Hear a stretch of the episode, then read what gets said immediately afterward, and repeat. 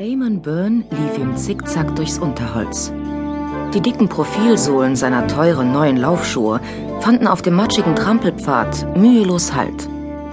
Mit den Armen wehrte er überhängende Zweige ab, die ihm ins Gesicht zu schlagen drohten. Den fliegenden Pfarrer nannten sie ihn. Und Mann, oh Mann, wie er jetzt flog. Er riskierte einen kurzen Blick auf seine Sportleruhr und war begeistert, als er die Zahlen sah. Seine Zwischenzeiten heute Morgen waren fantastisch.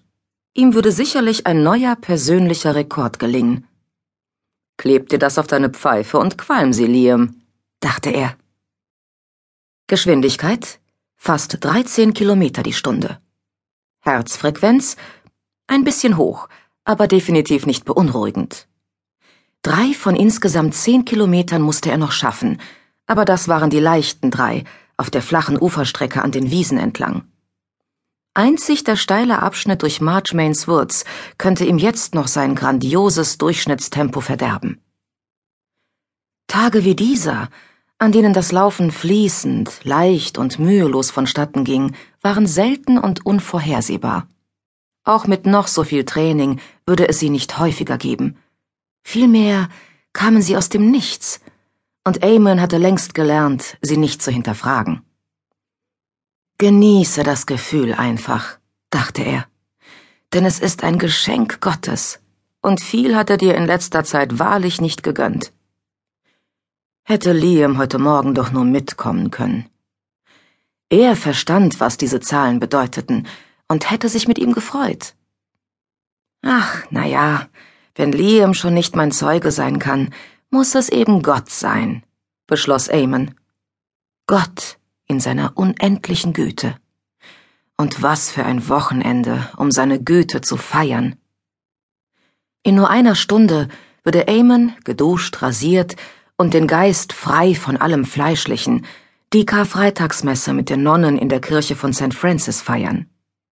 Karfreitag, der ernsteste Tag im christlichen Kalender und zugleich der Vorbote auf den freudigsten Tag, den Ostersonntag.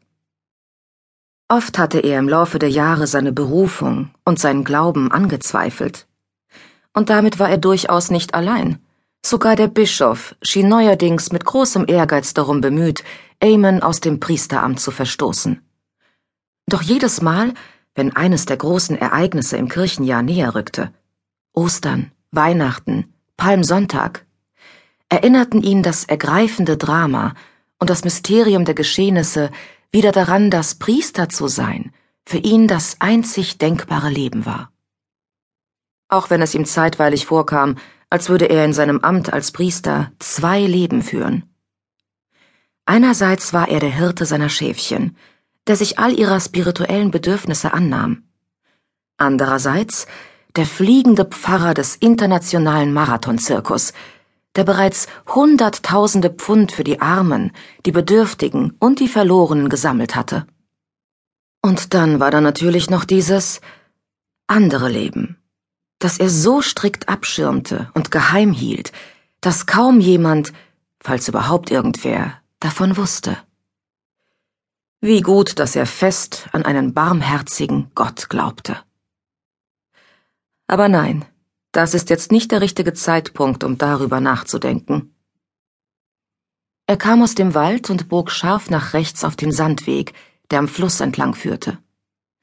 Hier unten roch die Luft süß und klar. Eamon hob den Kopf, um die Schönheit des Frühlingsmorgens auszukosten. Die Sonne war erst vor einer Stunde aufgegangen, und über Kilometer hinweg glitzerten die Wiesen taufeucht. Oben auf dem fernen Hügel schlummerte das Dorf Sheringham noch. Am ersten Tag eines langen freien Wochenendes schliefen die Leute eben gerne länger. Im warmen Licht der aufgehenden Sonne schimmerte der helle Cotswoldstein warm. Eamon hörte ein Geräusch hinter sich auf dem Fluss. Im Laufen drehte er sich um und erblickte ein Schwanenpaar im Landeanflug auf das Wasser nahe den festgezurrten Kähnen.